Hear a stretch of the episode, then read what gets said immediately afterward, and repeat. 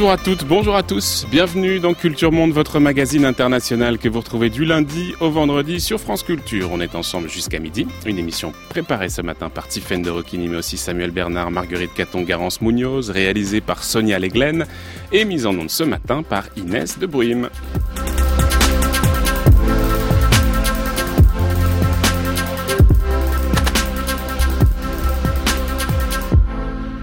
Suite de notre série consacrée aux islams politiques, après avoir évoqué lundi le wahhabisme saoudien et sa remise en cause par le prince héritier Mohamed Ben Salman, après avoir parlé hier des frères musulmans en Égypte et ses affiliés de la région, notamment en Turquie et en Tunisie, place aujourd'hui au salafisme, un véritable défi pour les pays occidentaux qui voient dans cette mouvance le terreau du djihad violent. Alors la lutte contre les réseaux salafistes est-elle la mère de toutes les batailles contre le djihad? C'est notre question ce matin dans Culture Monde.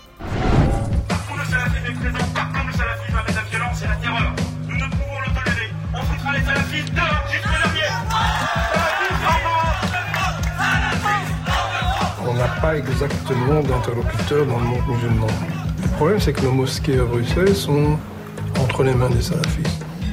Et donc, euh, c'est pas simple. Les salafistes doivent représenter 1% aujourd'hui des musulmans dans notre pays, mais leur message sur les réseaux sociaux et dans le débat culturel, il n'y a que d'une certaine manière qu'on entend et qui se font entendre. Une mosquée salafiste provisoirement fermée à Marseille. Le préfet de police des Bouches-du-Rhône reproche à l'imam local de tenir des prêches radicaux. Ce que nous combattons, c'est aussi cet islamisme souterrain qui progresse par les réseaux sociaux, qui accomplit son œuvre de manière invisible, sur notre sol endoctrine par proximité et corrompt au quotidien.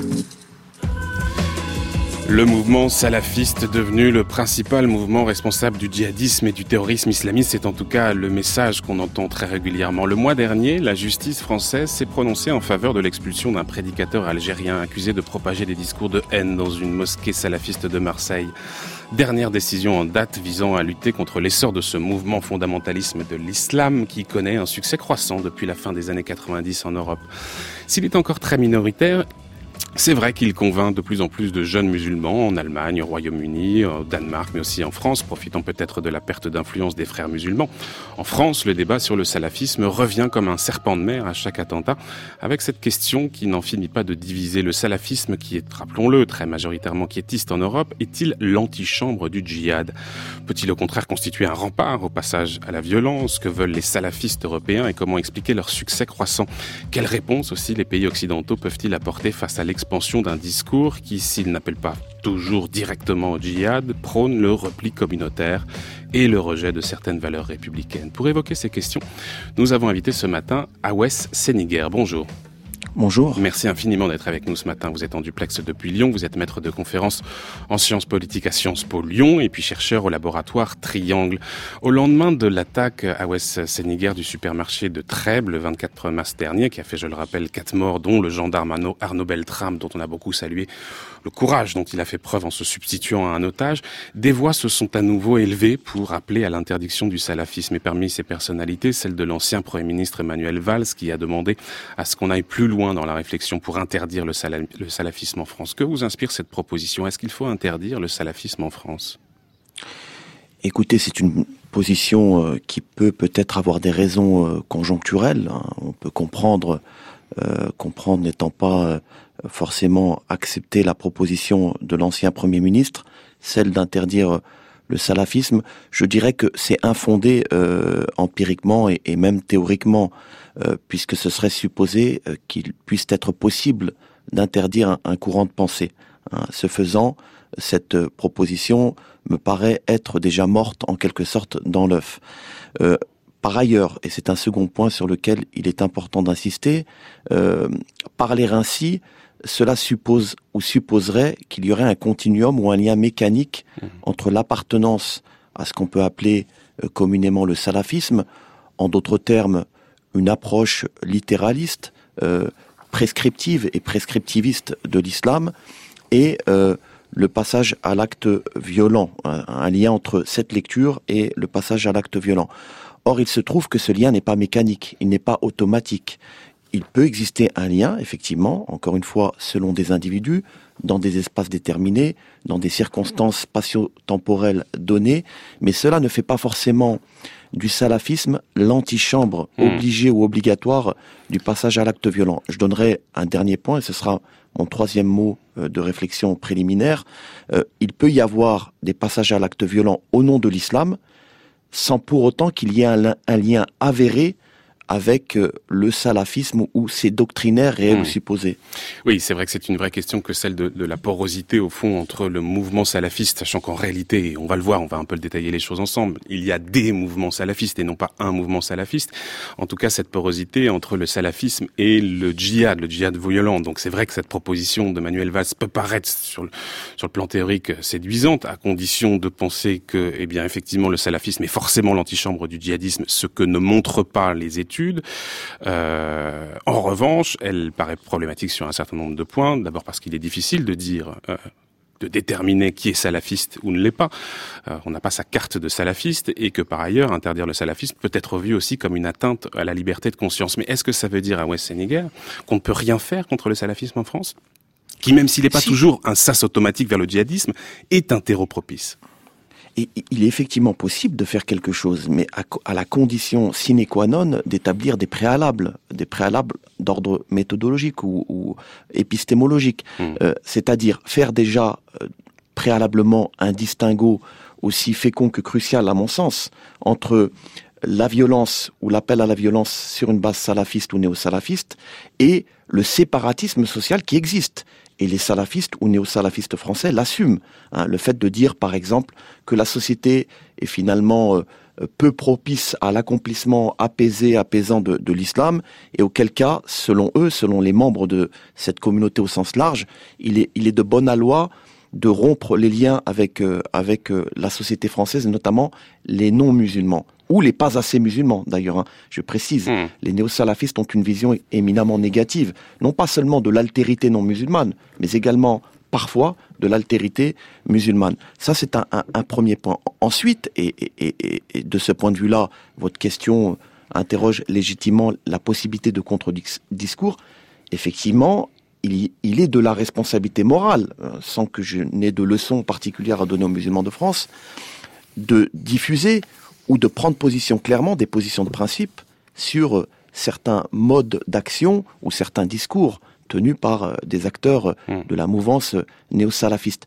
C'est une responsabilité de ceux qui prétendent parler au nom de l'islam. Il ne s'agit pas d'une injonction qui viendrait par le haut, mais comme un certain nombre d'acteurs ou de cadres musulmans prétendent faire islam en France, ou prétendent parler au nom de l'islam en société, il leur revient la responsabilité, à mes yeux, de proposer un éventuel contre-discours qui ne soit pas le sacrifice de la liberté de penser. Et de ce point de vue-là, vous avez vous avez également raison d'insister sur le cadre démocratique qui est le nôtre hmm. et qui ne nous permet pas euh, concrètement d'interdire ce courant de pensée. Une responsabilité aussi euh, de la part de l'État, euh, en tout cas dans la question de la réforme de l'islam de France, mais on y reviendra tout à l'heure. Faisons peut-être un peu de, de, définition et un peu d'histoire aussi à West Sénégal, si vous permettez. Salaf qui signifie les premiers musulmans. Salaf, ses prédécesseurs, ses ancêtres. Donc l'idéologie salafiste, elle prône le retour à un islam des origines tel qu'il se pratiquait au temps du prophète. Mais ce qu'il faut dire, c'est qu'en réalité, derrière cette idéologie salafiste, il y a une multitude de courants différents. Est-ce que vous pouvez un peu nous rappeler en quelques mots, eh bien d'abord dans quel contexte a émergé le salafisme et nous expliquer justement ces différentes formes, ces différents courants?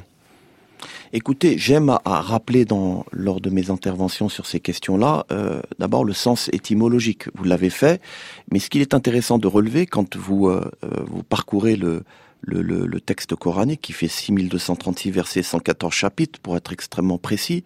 Le terme salaf n'est pas forcément d'abord religieux, n'a pas un sens religieux, il peut signifier ce qui est antérieur, ce qui est antécédent. Donc on a sacralisé un mot a posteriori, c'est-à-dire, à mon avis, euh, à partir du 8e, 9e siècle, euh, pour être très concret. Donc en tant que tel, le salafisme comme euh, pensée politico-religieuse ou pensée religieuse est une pensée relativement tardive par rapport à, la naissance de l'islam. Vous avez euh, un certain nombre d'auteurs, notamment euh, Ibn Hanbal, euh, qui a, donc à l'époque médiévale, qui a posé les jalons, en quelque sorte, du salafisme, cette lecture, je le rappelle, littéraliste du corpus religieux, qui consiste à éviter toute interprétation métaphorique des versets coraniques.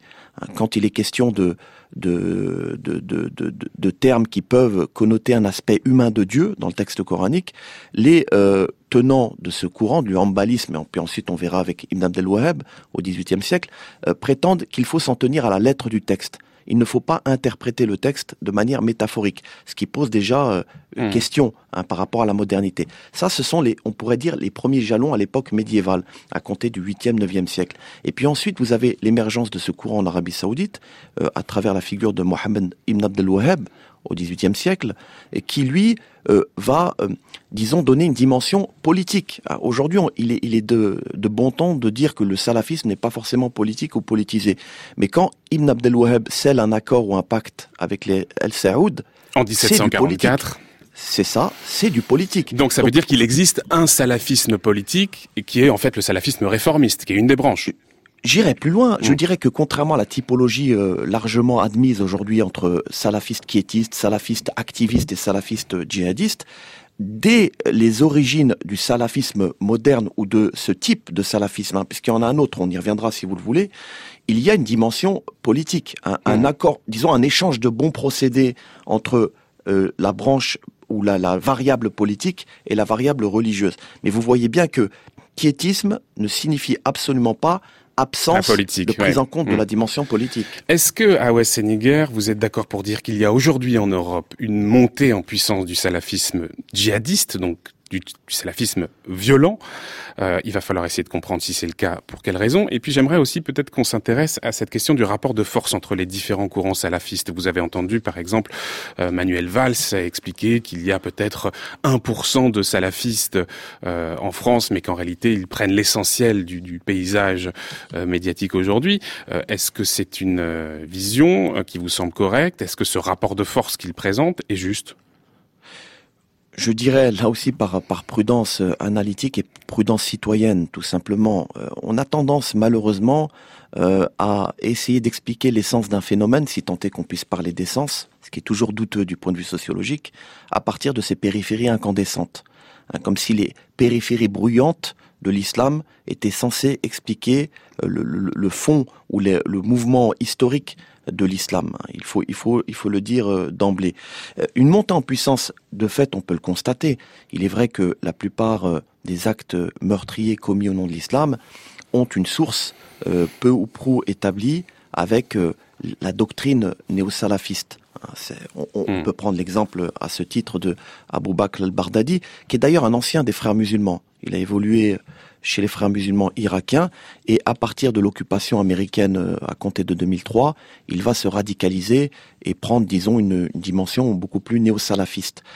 Donc, vous voyez, à l'échelle globale, euh, à l'échelle nationale, régionale, il y a une montée en puissance du salafisme. Je ne suis pas certain, je suis même sûr, pour dire la vérité, que ce salafisme reste minoritaire. Il est plus spectaculaire en termes de violence. Hein, c'est incontestable, personne ne pourrait le contester.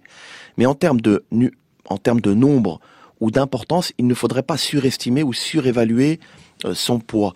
En, revanche, s'agissant du, salafisme quiétiste, il progresse hmm. assez visiblement, et on peut le constater dans les mosquées locales en France, euh, depuis euh, peut-être la fin des années 90. Vous voyez, c'est une question de proportion. Oui, la violence au nom de l'islam prend les dehors ou le véhicule qu'est le salafisme, mais non, euh, il ne représente pas l'essence ou le, le, le, courant le plus important du, du salafisme. Vous soulignez à l'instant à West Seniger cette porosité cette fois entre le salafisme, on va l'appeler comme ça, même si on a compris qu'il y a plusieurs courants, et puis les frères musulmans. Abou Bakr al-Baghdadi en est l'une des incarnations. Il faut rappeler quand même que les frères musulmans, qui sont, on le disait hier, cette organisation euh, née en Égypte en 1928, notamment sous l'impulsion d'Hassan al-Banna, qui est un, un instituteur égyptien, à ce moment-là, des mouvements salafistes existent déjà en Égypte. Donc il y a une question qui se pose, c'est finalement pourquoi est-ce que les frères musulmans sont parvenus à, s'imposer très longtemps sur les mouvements salafistes et comment se fait-il qu'aujourd'hui il y a un retournement des choses et que les salafistes fassent comme ça leur grand retour aux dépens précisément des frères musulmans? C'est une, une excellente question. Euh, euh, d'abord, quand vous lisez euh, l'ensemble des épîtres de Hassan al-Banna, hein, il a laissé en héritage théorique l'ensemble des épîtres, dont certaines ont été traduites en langue française, mais pas toutes. Ce qui est frappant, et ce que je relève, c'est le point commun avec les salafs. Hassan al-Banna le dit à plusieurs reprises dans l'ensemble des épîtres. Lui-même se revendique de l'islam des salafs, l'islam originel et originaire. Et, dès le début, il y a une compétition euh, implicite entre ce courant des frères et ceux qu'on pourrait appeler les, les salafistes ou néo-salafistes euh, originaires d'Arabie saoudite. Aussi une compétition politique oui, je, dirais qu'il y a une compétition politique, hmm. puisque les uns sont plutôt apolitiques et tiennent en détestation ou sont plutôt pragmatiques en termes de pouvoir. Les salafistes, eux, euh, se contentent d'investir, surinvestir euh, la question religieuse. C'est ce qui les intéresse au premier chef, contrairement aux frères musulmans. Et cela fait le lien avec ce que j'aimerais vous dire pour répondre très justement à votre, à votre interrogation peut-être que la force, la plus grande des forces des frères musulmans, c'est la capacité organisationnelle, mais aussi, ajouter à cela, euh, des compromis avec la modernité. Les frères musulmans ont compris que c'était dans leur intérêt et l'intérêt de ceux qu'ils prétendaient représenter que d'investir le champ politique, de ne pas le laisser euh, simplement à des régimes autoritaires ou des régimes euh, laïques ou sécularistes et que ce faisant ce que font les salafistes oui, les, salafistes, ce qui, est, ce qui, est, frappant chez les salafistes quiétistes, on, on peut prendre l'exemple de l'Égypte, c'est d'admettre dans un pragmatisme que certains, que d'aucuns appelleraient cynique, si euh, on adoptait un point de vue normatif, euh, quel que soit le pouvoir en place, l'essentiel c'est de préserver intact la dimension intégrale de l'islam. Tel est le leitmotiv des salafistes. Ce n'est pas le cas des frères musulmans. Les frères musulmans, eux, ne se satisfont pas des régimes autoritaires, ils les combattent très largement, euh, en règle générale dans l'histoire, même s'il y a parfois des accords, il y a euh, des désaccords, hein, en deux mots puis en un seul mot, des désaccords sur la, la manière de conduire les affaires politiques. Et les frères musulmans ont toujours tenté de tenir ensemble à la fois une lecture intégrale de l'islam, en d'autres mots, l'idée selon laquelle l'islam devrait informer la vie privée, la vie publique des individus et des sociétés, et en même temps accepter peut-être quelques compromis avec les régimes en place en essayant à terme, moyen ou plus long terme, de euh, euh, les les, euh, les faire tomber ou les faire chuter. Mmh. Telle est le peut-être la, la, la, force de frappe des frères. Elle est liée encore une fois à l'organisation, mais également à cette capacité de compromis avec la modernité. Cette capacité à, s'adapter finalement. Vous aviez publié un article intitulé Les islamistes ont-ils évolué? Retour critique sur une, une idéologie résiliente. C'était paru dans la revue Confluence Méditerranée. Et vous disiez qu'aujourd'hui, il y a trois thèses qui s'affrontent à propos de l'évolution de l'islamisme, donc à propos de l'islam politique. La première qui est plutôt minoritaire, qui pense que finalement l'islamisme a toujours été compatible avec la démocratie. C'est par exemple ce que défend François Burga qu'on avait hier à ce micro. La seconde qui veut que les islamistes, frères musulmans en tête, justement, se social-démocratisent d'une certaine manière. Et puis une troisième voie qui est à votre faveur, eh bien, pour qui en réalité, eh bien tout cela est changeant, très fluctuant. Vous dites, les islamistes évoluent à la manière d'une sinusoïde et que et toute évolution est réversible. Donc, euh, si l'islam politique finalement est dans une trajectoire sinusoïdale, euh, oscillant entre acceptation, participation aux institutions et puis rejet de ces institutions par la violence, ça veut dire qu'il peut y avoir une renonciation précisément à la violence. Si les circonstances l'imposent, on peut avoir des groupes islamistes qui décident de s'en détourner. Ça s'est déjà vu.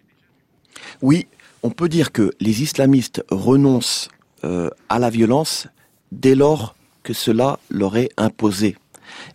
je, ne connais pas beaucoup de cas où les islamistes auraient renoncé d'eux-mêmes à la violence. Je vais vous donner un exemple euh, concret, empirique, puisque j'ai étudié le cas marocain pendant de très longues années, euh, en étudiant justement les, figures tutélaires du, du PJD, Parti de la justice et du développement, qui est au pouvoir depuis 2011 au Maroc, à la faveur des, printemps arabes.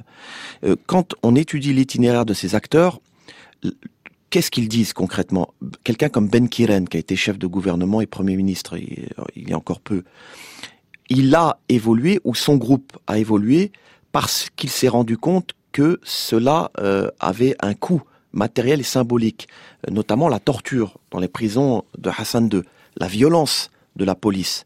Et c'est au début des années 80 qu'il décide, lui et d'autres, hein, de renoncer définitivement à la violence. Mais ils y ont été contraints. Hmm. Euh, donc dire que finalement les, les, les, régimes, les islamistes seraient démocratico-compatibles ab ovo hein, dès les origines cela ne tient pas vraiment. Hmm. Mais il peut y avoir des exemples. Il y a par exemple le groupe Gamma Islamia, qui était ce, groupe euh, égyptien composé d'anciens frères musulmans, qui était impliqué dans un certain nombre de violences et notamment l'assassinat du président Al-Sadat en 1980, qui a renoncé de lui-même à la violence.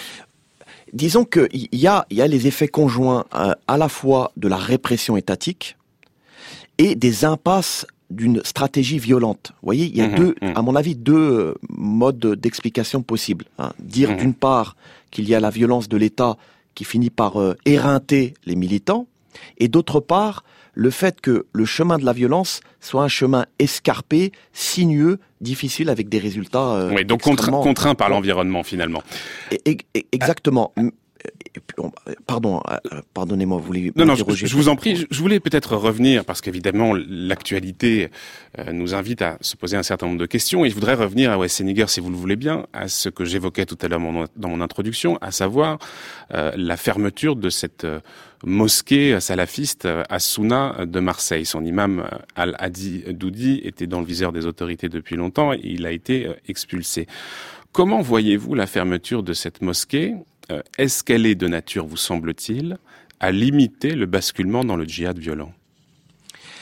Euh, En fait, l'idéologie ou la, pensée religieuse n'est pas réductible aux organisations ou aux personnes. Euh, ça, c'est un point éminemment crucial qu'il faut prendre le temps de, d'analyser en, profondeur. Parce qu'on a le sentiment qu'avec ces décisions, encore une fois, on, peut les comprendre, si vous voulez, du hmm. point de vue citoyen, du, pour la stabilisation de la société dans un contexte d'hyperviolence. Mais on, on, fait, à mon avis, fausse route où c'est une, une, démarche qui est qui n'est pas forcément euh, couronnée de succès à moyen terme, dans la mesure où cette idéologie, elle est, elle est circulatoire. Euh, vous allez euh, mettre sous écrou un individu ou une personne, vous allez fermer une mosquée, mais cette pensée va continuer de rester vive. Et d'ailleurs, elle peut même se renforcer par des mesures euh, sécuritaires. Je vais vous donner un exemple là aussi euh, euh, sensible. Suite aux attentats du 13 novembre 2015, il y a eu une série de perquisitions. Et on s'est rendu compte dans la série de perquisitions qui a été menée, et qui pouvait encore une fois se comprendre par l'émotion suscitée par, tant de, par tant de victimes, on s'est rendu compte que des personnes n'avaient rien à voir non seulement n'avaient rien à voir avec le courant salafiste, mais quand ils avaient à voir avec ce courant, ils n'étaient pas violents.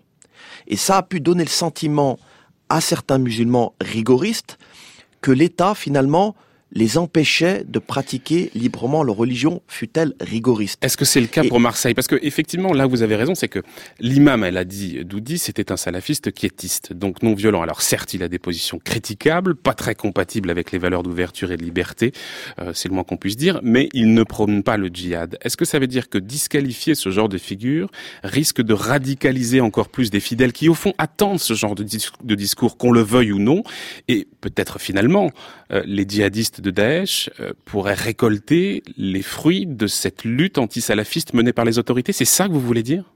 Oui, je, crois qu'il y, a de cela, euh, parce que certains néo-salafistes ou salafistes combattent ou dénoncent virulemment les actes terroristes commis au nom de l'islam. Vous avez des figures du salafisme, même traditionnaliste, hein, en Arabie saoudite, qui éditent et qui publient des livres pour dénoncer vertement le, le djihadisme.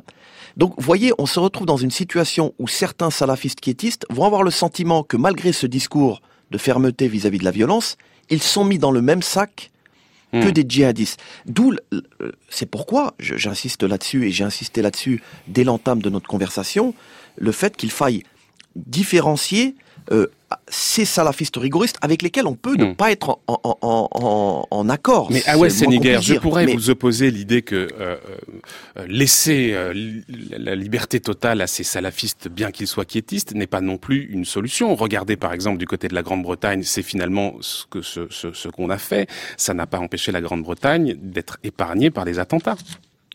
Parce que si le propos c'est de dire que finalement on pourrait peut-être même essayer d'utiliser le salafisme quiétiste comme rempart au djihadisme, on voit que d'une certaine manière, c'est un peu l'option qu'a choisie la Grande-Bretagne et qu'elle n'a pas fonctionné, elle n'a pas empêché les attentats. Alors plusieurs points dans votre question. D'abord, je ne dis pas que c'est un paravent à la violence. Hein. Mmh, c'est mmh. pas du tout mon état d'esprit. Puis je suis là pour essayer d'analyser, euh, décortiquer cette réalité euh, complexe. Le, le maître mot que j'utiliserai pour répondre à votre question et pour ne pas me défiler, c'est le mot de discernement.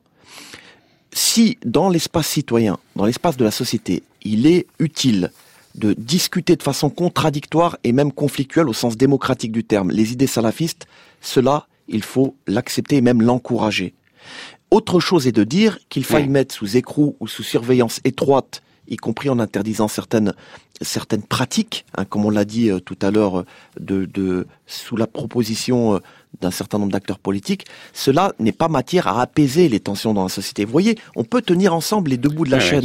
c'est de dire, d'une part, combattre du point de vue des idées, et c'est heureux dans une société démocratique et pluraliste comme la nôtre, et d'autre part, éviter de d'homogénéiser ou d'unifier ou d'essentialiser ces acteurs en mettant dans un seul et même unique sac euh, à la fois des gens violents et des gens très rigoristes qui ont une vision extrêmement réductrice et même liberticide, mais qui n'appellent jamais à la violence. Donc il faut introduire de la nuance, le chemin est étroit, mais il existe. On est avec vous à West Séniger dans cette euh, série consacrée aux islams politiques. Aujourd'hui, on parle de cet essor du salafisme en Europe. Quelle réponse pour les États?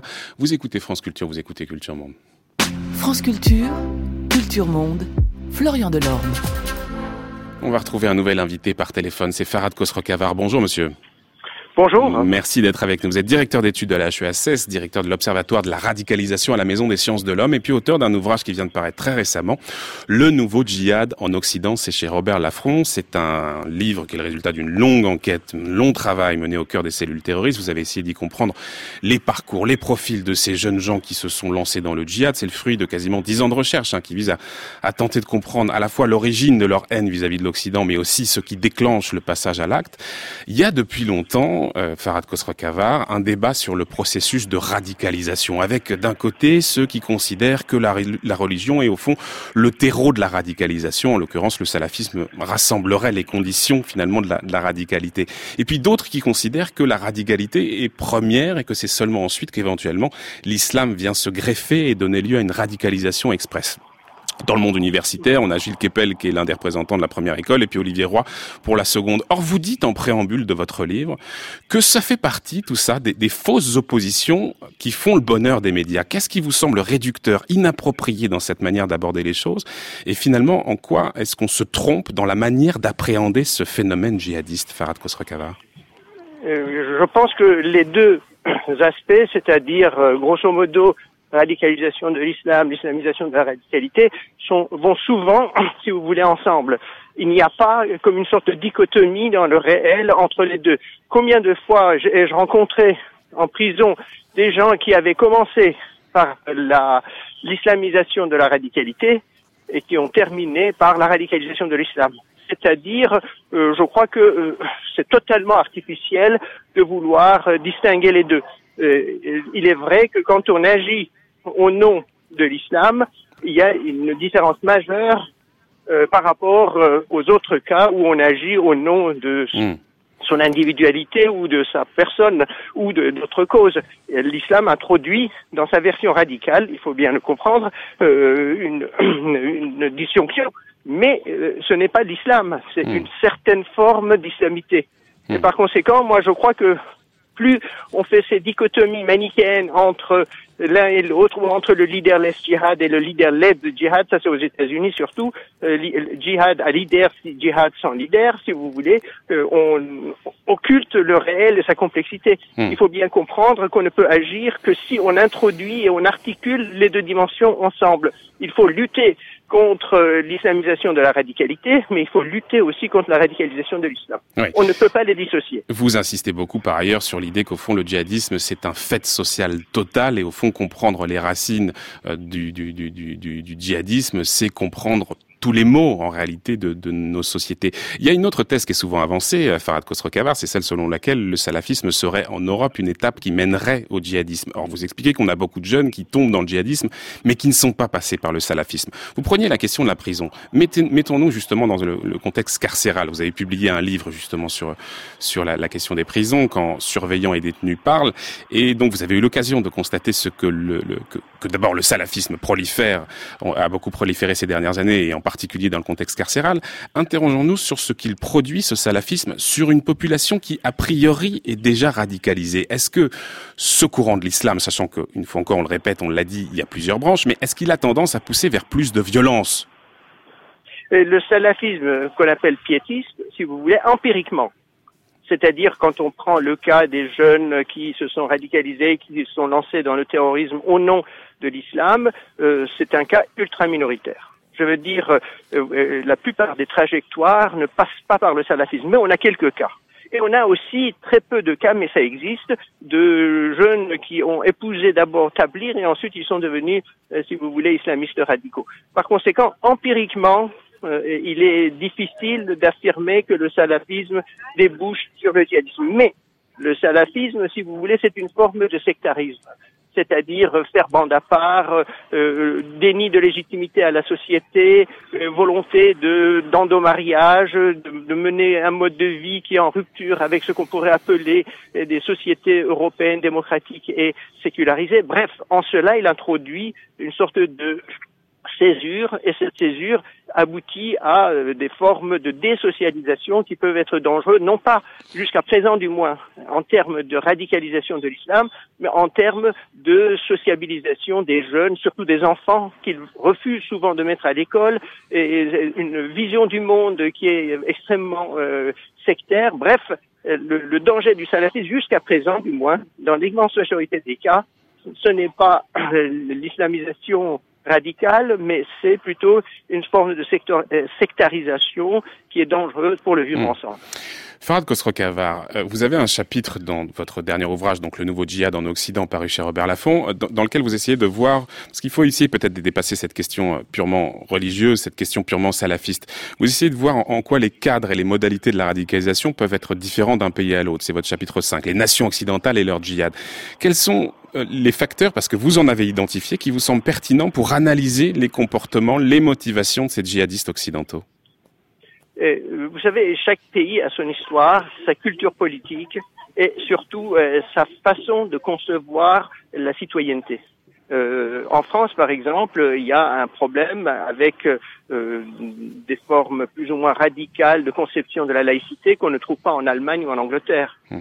En Angleterre, on trouve des formes de d'acceptation communautaire qu'on ne trouve pas en France. Bref, euh, il, y a, il, y a, vraiment dans chaque pays des différences. Et le salafisme, du moins pour ce qui est de la France, est beaucoup plus euh, radical en un sens parce que ça épouse aussi les contours de ce qu'on pourrait appeler euh, une laïcité de combat. C'est-à-dire, il inverse les contours de cette laïcité de combat. Évidemment, il faut comprendre que la pire des laïcités est meilleure que la meilleure du salafisme, ça, il faut le comprendre, mais en même temps se dire que une certaine tolérance dans la manière de concevoir le rapport religieux est différente dans chaque pays, et notamment en France, où on a vu d'ailleurs que les djihadistes ont fait le plus de dégâts.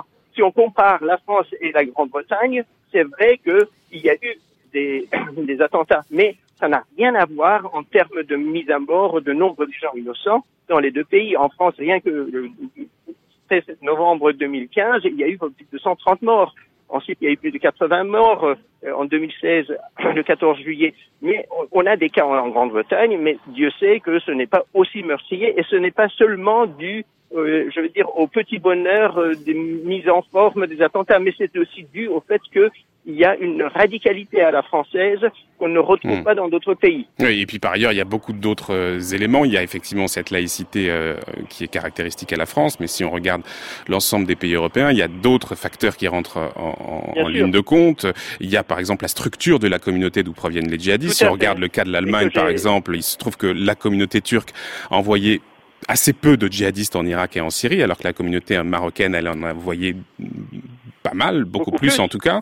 Euh, il y a d'autres facteurs. Il y a la question du, du, passé colonial aussi qui va jouer. Bien sûr. Hein, il y a la C'est-à-dire que tous ces facteurs que je cite dans ce livre et que j'analyse en long et en large, si vous voulez, montrent qu'il y a aussi la communauté d'origine qui est importante. Hmm. Pour ce qui est des, des Turcs, enfin les jeunes d'origine turque en Allemagne, il y a proportionnellement beaucoup moins que les jeunes d'origine marocaine. Hmm. Euh, et le paradoxe en France et ailleurs est que euh, les jeunes d'origine algérienne sont sous-représentés par rapport aux jeunes d'origine marocaine. Mmh.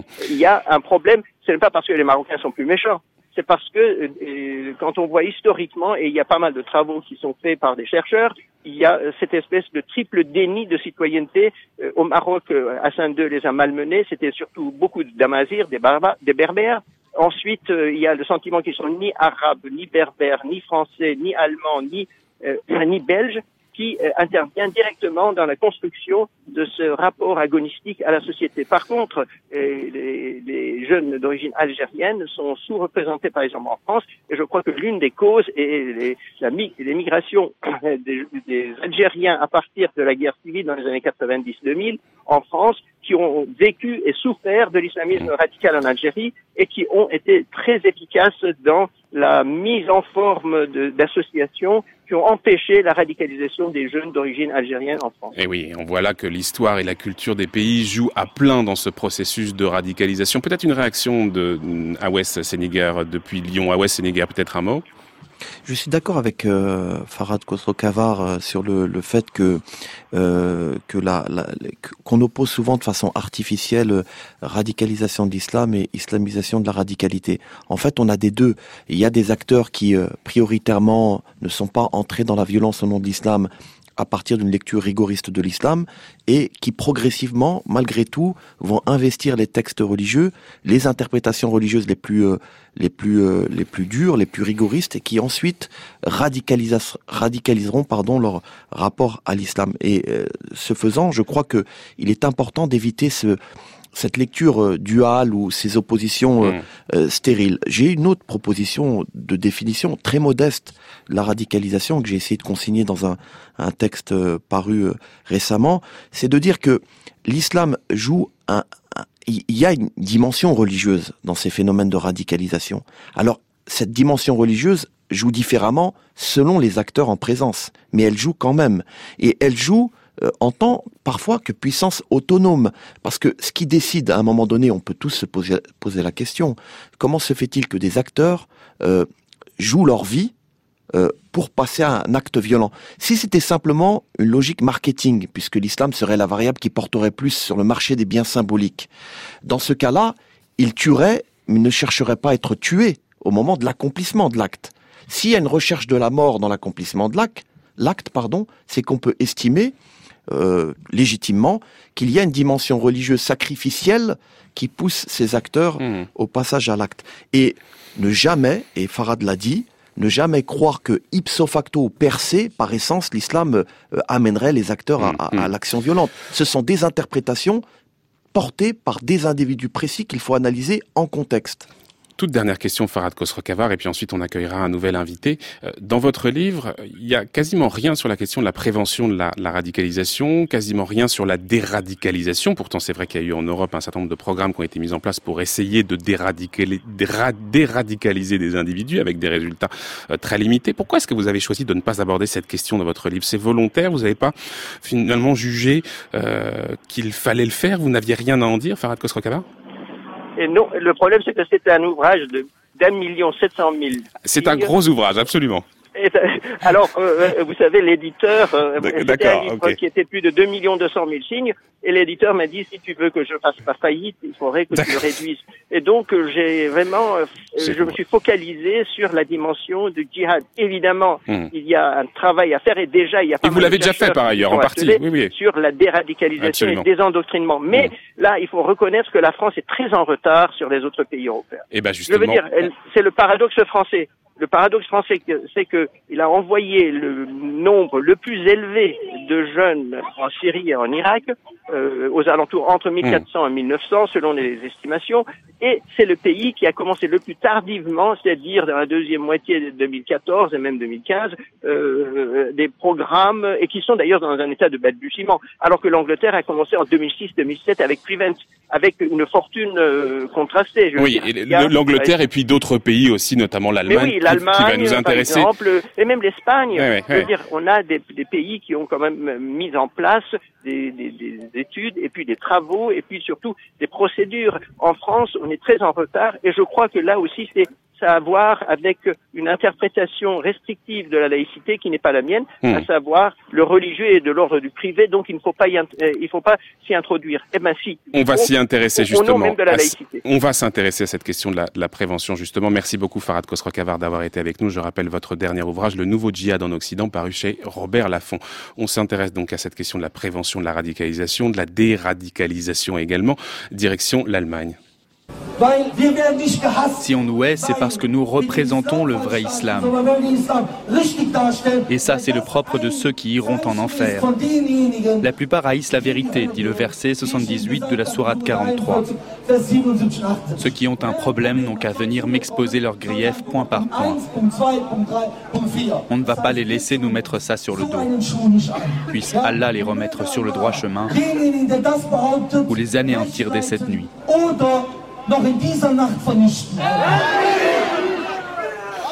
Voilà, Pierre Vogel, qui est un prédicateur salafiste, euh, l'un des plus connus euh, d'Allemagne, ancien boxeur, né dans une famille protestante, il s'est converti à l'islam et s'est lancé dans une mission de conversion à l'échelle de tout le pays. Bonjour Abdelassim El Difraoui. Bonjour. Merci d'être avec nous. Vous êtes politologue, un spécialiste de l'islamisme et du monde arabe. Vous aviez écrit plusieurs ouvrages, notamment Le djihadisme, mais aussi Al-Qaïda par l'image. Ce prédicateur salafiste, converti donc, c'est un homme extrêmement euh, populaire en Allemagne. Il prêche parfois en pleine rue, s'adonnant à des conversions express de personnes venues, le voir. Qu'est-ce qui, selon vous, explique l'extraordinaire succès de Pierre Vogel et qu'est-ce qu'il révèle, selon vous? Donc, euh, tout à l'heure, on parlait de salafisme, qui est un phénomène mondial, mais surtout de sa déclinaison locale. Et là, on a un phénomène en Allemagne qui est très intéressant. On a des convertis, euh, donc euh, Pierre Vogel et un deuxième, Sven Lau, et là quelques autres, qui sont très très influents. Donc ça, c'est quelque chose qu'on n'observe pas en France. Donc Mm. de convertis qui euh, parlent souvent avec un accent local, en dialecte local, qui connaissent extrêmement bien la culture de jeunesse allemande. Pierre Vogel, c'était vraiment un boxeur professionnel assez reconnu, euh, qui connaît très bien la jeunesse allemande, qui sait euh, vraiment com- comment toucher des jeunes Allemands et qui explique en partie euh, d'énormes succès. L'énorme succès, c'est tout euh, relatif. En Allemagne, on a moins de salafistes qu'en France. On parle euh, de derniers chiffres autour de 10 000, un peu moins de 10 000. Mais c'est vraiment un salafisme qui devient de plus en plus endogène. Hum. Et qu'est-ce qui, qu'est-ce que les autorités allemandes font pour éviter ce, ce, ce, ce phénomène? Parce que vous le dites, hein, il n'est pas le seul, il y en a d'autres. Hein. Il y a, vous parliez de Sven, Sven Lau, par exemple, qui lui aussi est un converti. C'est d'ailleurs le, le, protégé de Per Vogel. Euh, il s'était fait connaître notamment pour avoir instauré une police de la charia dans la ville de Wuppertal. Euh, il a été poursuivi pour soutien au terrorisme. Il a été condamné d'ailleurs l'année dernière à plus de 5 ans de prison pour avoir aidé deux hommes à se rendre en Syrie. Par ailleurs, là aussi, hein, c'est difficile de, comprendre ce, parcours parce que c'est un ancien pompier issu d'une famille catholique. Il raconte lui-même que quand il était jeune, il était le clown de service, plus intéressé par le football que par la spiritualité. Donc c'est assez difficile de comprendre comment ce, passage a pu se faire. Mais que font les autorités allemandes face à cela? Donc elles ont un peu désemparé, là, comme Farhad Koshkosova euh, soulignait tout à l'heure. Euh, il n'y a pas un lien direct entre salafisme et djihadisme, mmh. c'est-à-dire aujourd'hui, par exemple, euh, les djihadistes allemands ne passent plus euh, par une conversion vers le salafisme, elles deviennent directement djihadistes, terroristes, une grande partie. Donc euh, les autorités allemandes, mais aussi les chercheurs euh, allemands rament pour comprendre euh, le phénomène. À un moment donné, il était aussi interdiction, euh, interdi question d'interdiction de salafisme, qui est complètement absurde, parce que la, la plupart des salafistes euh, sont en Allemagne aussi quiétistes, euh, font leur travail de mission, entre guillemets, euh, de la dawa, l'appel à l'islam, à l'islam rigoriste. Euh, donc c'est très compliqué. Et là, par exemple, Pierre Vogel est encore une fois un exemple euh, euh, très intéressant. C'est un peu le loup. les Allemands soupçonnent que c'est vraiment le loup qui s'est déguisé en agneau parce qu'il refuse le terrorisme. Il a condamné les attentats de Paris. il n'a jamais appelé à un départ en Syrie. mais mais c'est très ambigu parce qu'en même temps, il refuse la constitution allemande, il refuse la mmh, démocratie. Mmh. Donc, euh, quoi faire si euh, Et, justement, quoi, quoi, quoi, faire? Parce que l'Allemagne a essayé de mettre en place des choses. Il y a eu des programmes de prévention euh, de la radicalisation qui ont été mis en place très vite après les attentats du 11 septembre. Dès 2003-2004, il y a eu un certain nombre d'initiatives dans les établissements scolaires, dans les associations. Il y a eu un programme aussi qui était baptisé ATIF, qui veut dire téléphone en arabe, qui était une sorte de hotline pour les personnes qui voulaient abandonner le djihad. Quasiment 15 ans donc après la mise en place de ces premiers programmes, quel bilan est-ce qu'on peut en faire aujourd'hui? Donc l'Allemagne, elle est beaucoup plus en avance que la France. La France, elle a encore perdu des années, comme c'était déjà souligné dans cette émission. Elle manque une volonté politique extraordinaire. Hatif, c'est un programme qui n'existe plus en Allemagne, mais il y a des programmes à la suite. Et par exemple, il y a des gens qui sont par exemple chargés au sein de, de, de l'Office de l'immigration allemande, qui de la migration qui, qui dépend du ministère de l'Intérieur, d'évaluer des douzaines des initiatives qui existent maintenant en Allemagne au niveau de la déradicalisation, terme qu'on utilise un peu moins, on parle mm. plutôt de la réintégration, la réhabilitation pour ceux que c'est possible. Et, alors, qu'est-ce que, puisqu'on a évolué, mais on a des statistiques, donc euh, par exemple, il y a des programmes à Berlin, il y a notamment un programme qui s'appelle à Berlin qui s'appelle Hayat, la vie, où euh, ils ont un taux de succès de 90% pour donc ça peut marcher. Donc ça peut marcher. Ça, ça marche. Mmh, oui, oui, ça mmh. peut marcher. Ça peut, il faut pas se luer. Ça ne mmh. marche pas dans tous les cas, mais il n'y a pas d'alternative. Hein. Et alors pourquoi ça marche en Allemagne et ça marche à l'européenne euh, Abdelhassim oui. Pourquoi est-ce que ça marche en Allemagne et ça ne marche pas, par exemple Je vais prendre le cas de la Grande-Bretagne. Laissons de côté la France. Vous l'avez dit. Effectivement, on est très en retard sur ce point. Mais il y a eu beaucoup de programmes en Grande-Bretagne, beaucoup d'expériences euh, pour un coût très élevé, disent les critiques, avec des résultats très mitigés. Est-ce que vous êtes d'accord avec ce constat? Et finalement, pourquoi est-ce que ça marcherait en Allemagne et que ça marcherait pas en Grande-Bretagne? je, suis malheureusement pas d'accord avec cette constat là. Les Anglais, au début, euh, quand ils ont commencé Prevent, euh, ou un autre programme qui s'appelle Channel Canal, mhm. qui était dans Prevent, ils ont euh, fait des programmes trop larges. Ils ont distribué un peu d'argent à droite et à gauche. Ça n'a pas marché. Ils ont aussi essayé, par exemple, d'utiliser des salafistes pour déradicaliser des djihadistes. Ça n'a pas très bien marché non plus. Mm. Mais il y a des programmes extraordinaires en, euh, en Grande-Bretagne qui marchent. Mm. Un programme qui me plaît le plus, ou que je trouve le plus fascinant, c'est un programme qui s'appelle Unity, mené par un jeune musulman, euh, euh musulman britannique, euh, qui est champion dans, dans, le sport de combat et qui une école islamique très libérale, qui a une grande connaissance de l'islam, qui va dans les prisons, qui est accrédité par exemple par le gouvernement britannique et qui euh, entraîne des jeunes, des jeunes radicalisés en partie dans cette euh, sport, dans ces sports de combat. Elle dit voilà, si vous avez un problème de frustration, de rage, venez combattre avec moi, je vais vous entraîner, mais on va parler mmh. aussi islam. Et après, il assure, à travers son association, un suivi complète. Mm. Et là aussi, on a des statistiques, il a un succès considérable. Et euh, en France, et en France, il y a aussi des programmes qui se mettent en place. Il y a un, programme qui s'appelle RIVE, qui euh, qui euh, qui qui est basé sur les expériences anglais, britanniques, mm, mm. allemandes. Mais c'est vrai, mais c'est vrai que la France, la France accuse un certain retard en la matière et, et, on peut le regretter. En tout cas, un grand merci Abdelassiem El Difraoui d'avoir été avec nous. Je rappellerai deux de vos ouvrages, le djihadisme qui était paru au PUF, mais aussi Al-Qaïda par, l'image qui était paru également au PUF. Je voudrais poursuivre peut-être et, conclure cette émission à West Sénégal euh, avec vous et, évoquer un point qu'on n'a pas encore eu le temps d'aborder, mais qui est évidemment très important, on aura l'occasion peut-être d'en reparler ensemble, mais c'est la question de la réforme de l'islam euh, de France. Parce que si effectivement on est très en retard sur cette question de la prévention, visiblement il y a des velléités pour repenser un peu l'islam de France. C'est ce qu'a dit notamment le président euh, dans une récente interview euh, au JDD il y a quelques semaines. Il parlait du premier trimestre, du premier semestre 2018 là pour poser un peu les jalons de toute l'organisation de l'islam de France. L'une des critiques qui est formulée aujourd'hui c'est celle qui concerne l'influence de puissances étrangères. Euh, quels sont au fond les, les grands principes qu'il va, qu'il va falloir retenir pour euh, effectuer ce travail de réforme de l'islam de France à West Sénégal, qui peut être une réponse évidemment à cet essor du salafisme en Europe, qui doit être une réponse à West Sénégal voilà une, interrogation vertigineuse. Ma réponse sera forcément limitée et, mm. modeste. Euh, je, je, crois que d'abord il faut il faut éviter quelques malentendus. Euh, quand, on, quand on écoute les, acteurs de, de l'islam de France, ils peuvent avoir le sentiment, à tort ou à raison, euh, d'être en permanence sous perfusion, comme s'il y avait une injonction. Euh, je dis bien à tort ou à raison, hein, puisque on peut parler, on doit parler de la question d'un certain rapport problématique de l'islam à la société, au pluralisme. Donc cette réforme, elle doit venir aussi euh, par des initiatives locales, des acteurs musulmans euh, qui prendraient euh, à bras le corps cette question. Et, en même temps, l'État a toute sa légitimité euh, de dialoguer avec un certain nombre d'acteurs de l'islam de France, mais nous voilà face à une difficulté euh, incommensurable. Le dialogue, c'est une chose, ça, ouais, Sénégal, mais allons-y, mettons vraiment les, les, pieds dans le plat. La question du financement des, des, des lieux de culte, comment est-ce que la France peut se dépatouiller, si je puis dire, de cette affaire-là? Est-ce que pour euh, éviter les financements étrangers, il faut que l'État français participe d'une manière ou d'une autre au financement des lieux de culte?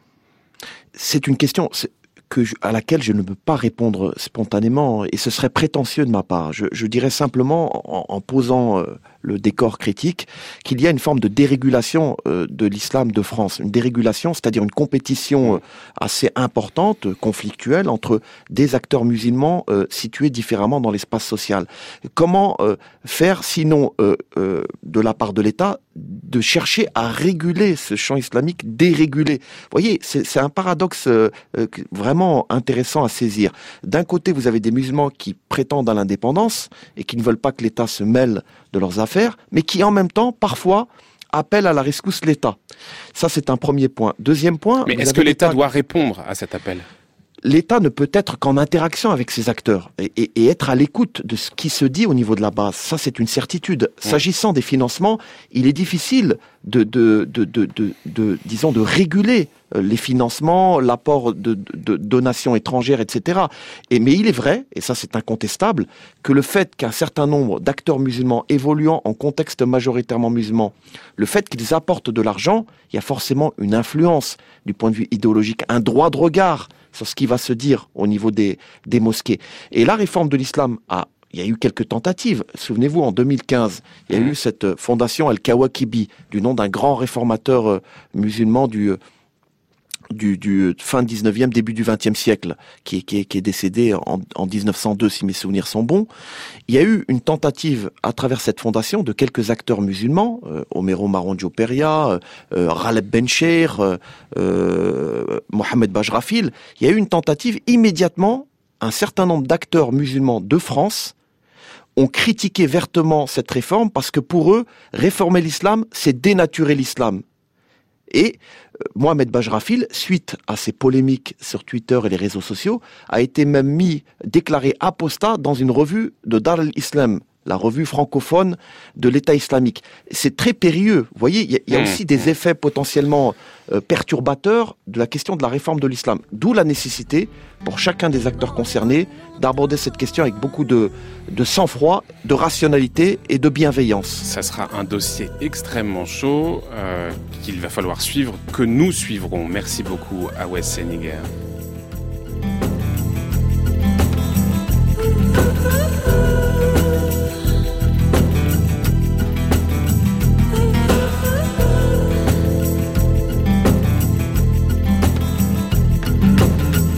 اسف لي صوته حبيبي Merci à vous, Awes Saniger, d'avoir été avec nous ce matin, nous avoir éclairé sur cette question délicate de l'essor du salafisme et de savoir comment les États peuvent y répondre. Je rappelle que vous étiez en duplex depuis Lyon et je remercie les techniciens qui ont permis de faire la liaison jusqu'à nous. Je rappelle que vous êtes maître de conférence en sciences politiques à Sciences Po Lyon et chercheur au laboratoire Triangle. C'est avec cette belle voix que nous nous quittons. Déni, la compositrice. Déni, c'est le nom du, du, morceau de la compositrice et interprète libanaise Yasmine Hamdan. Extrait de son album Yana, sorti en 2013. Là aussi, on mettra peut-être les références sur la page de Culture Monde pour que les auditeurs puissent s'y retrouver. 11h53 minutes, l'heure pour nous de retrouver Brice Couturier et son tour du monde des idées. Le tour du monde des idées, Brice Couturier. Bonjour Brice. Bonjour Florian. Hier, vous avez attiré notre attention sur un recueil d'interviews d'un écrivain italien, Mario Rigoni Stern, édité sous le titre Le courage de dire non. Les Italiens le considéraient comme un sage, on allait le consulter. Quelles leçons avait-il tiré de ses multiples expériences à travers le cruel XXe siècle ben, Il est difficile de les résumer parce que, comme le relève le préfacier du livre, Giuseppe Mendicino, il était peu enclin aux généralisations. Il parlait en son propre nom à partir de ses propres expériences et de celles des gens de sa terre. En cela, il relève bien de cette culture italiano-mitalo-européenne qui se défie des prétendues lois de l'histoire et oppose au grand dessin collectif l'humble contingence des destins individuels. Claudio Magris, l'érudit de Trieste, autre éminent représentant de cette sensibilité, l'exprime ainsi. La littérature défend l'individuel, le particulier, les couleurs, les sens et le sensible, contre l'univers factice qui enregimente et nivelle les hommes et contre l'abstraction qui stérilise. C'est probablement cette défiance envers les idées générales et le goût du concret qui poussait Rigoni Stern à préférer les travaux manuels à son activité d'écrivain. Il pouvait se montrer intarissable sur la cueillette et la conservation des champignons. Encore que, disait-il à quelques journalistes venus le questionner sur les grands courants de la littérature italienne, il vaut toujours mieux les manger frais dès qu'ils sont cueillis. La culture de son potager saisonnière rythmait sa vie bien davantage que les nouvelles dont il se méfiait. L'actualité est si trompeuse, disait-il, que je ne lis plus les, quotidiens. On n'arrive jamais à comprendre vraiment ce qu'il y a derrière les faits. Rigoni Stern ne séparait pas la littérature de sa vie et il attribuait à sa connaissance pratique d'homme de la forêt la chance qu'il avait eue de survivre en Russie puis en camp de prisonniers allemands quand tant d'autres étaient morts. En 1945, après son évasion, il dit avoir vécu dans les bois en se nourrissant d'escargots, de grenouilles, d'herbes et d'œufs d'oiseaux. Il attribuait aussi le fait d'avoir survécu au froid en Russie à sa capacité à faire du feu dans n'importe quelle circonstance. Et c'est dans une nouvelle de Tolstoï, La mort d'Ivan Ilitch, qu'il prétend avoir découvert une tactique employée par les soldats russes depuis des générations. Elle consiste à attaquer une colonne en marche en se dissimulant dans des chariots de foin paysans. Repérant de tels chariots sur les arrières de sa propre colonne qui faisait retraite à travers la Russie, il a pu avertir ses compagnons. Alors bien sûr, le témoignage de Rigoni Stern sur le front de l'Est est exempt du moindre soupçon de nationalisme ou de haine pour le soldat d'en face. On trouve rarement dans la littérature de guerre des témoignages tels que celui-ci. En Russie, sur le Don, quand nous voyions les Russes sortir le matin pour descendre chercher de l'eau, nous ne tirions pas sur eux, et ils faisaient de même. Nous descendions jusqu'au fleuve, chercher de l'eau pour faire le café, et nous voyions les Russes qui sortaient de leur abri et qui nous regardaient tranquillement. Eh bien, cette suspension des hostilités afin de pourvoir aux nécessités de la vie quotidienne, qu'il a raconté ainsi. Il y a aussi une interview où il décrit le passage des saisons sur les montagnes, les montagnes de l'Altipiano. Oui, c'est impensif, mais il le renouvelle merveilleusement. L'automne est, dit-il, sa saison préférée. L'automne est comme le couchant. L'homme qui le regarde en face est meilleur il se confronte à sa propre dimension transitoire. C'est la saison, la saison où couper du bois, bêcher le potager, faire des provisions, afin d'affronter de la meilleure façon, comme ses ancêtres, la saison du repos, de la lecture et du recueillement. L'hiver, en effet, il se calfeutrait sous la neige, et enfin coupé du monde, il écrivait. Solitude et recueillement. Et après le froid, après le froid, j'attends le signal, le printemps. Il arrive à l'improviste et non pas petit à petit comme l'automne. C'est comme la vie, elle te secoue juste au moment où tu croyais en avoir fini, au moment où tu venais de remettre les rames dans ta barque. C'est la saison où, dit-il, il comprend sa limite. Je cite encore, il est fondamental pour un homme de la connaître. Or la limite apparaît toujours au printemps. C'est le printemps et non l'automne, la saison pour mourir. Il a une odeur précise, humide, fraîche, vitale, un parfum qui te promet que la vie continue, même une fois que tu n'es plus là, et c'est merveilleux. Quant à l'été, me direz-vous, l'été, résumé d'une phrase, c'est une saison stupide, trop pleine de gens. Avant le sommeil définitif, je voudrais raconter l'histoire de mon village, en gage d'amour aux gens de ma terre et à mes montagnes. La nation, c'est l'Italie, mais la patrie pour moi, c'est l'Altipiano la terre que mes ancêtres ont choisie pour vivre il y a mille ans. En effet, les gens de chez lui parlaient encore il y a deux ou trois générations un patois haut allemand, le cimbre. Des tribus indépendantes, libres, qui ne connaissaient ni baron ni évêque. Regardez autour de vous, disait-il. Aucun château, aucune cathédrale, ni demeure seigneuriale. Eh bien, c'est d'eux que je descends. Claudio Magris, dans Danube, évoque, je cite, l'éternel conflit entre la raison progressiste et tyrannique et les particularismes, tantôt conservateurs et tantôt libéraux. Eh bien, Mario Rigoni Stern est un particulariste. Il écrivait l'histoire des gens de sa terre afin de témoigner de leur expérience particulière et pas pour donner des leçons à la terre entière. Merci beaucoup Brice Couturier. Donc ce recueil d'interviews de cet écrivain italien Mario Rigoni Stern, édité sous le titre Le courage de dire non. C'est aux belles lettres, si ma mémoire est bonne. Aux belles lettres. Aux belles lettres. On poursuivra sur euh, cet auteur demain? Peut-être une dernière fois. Oui.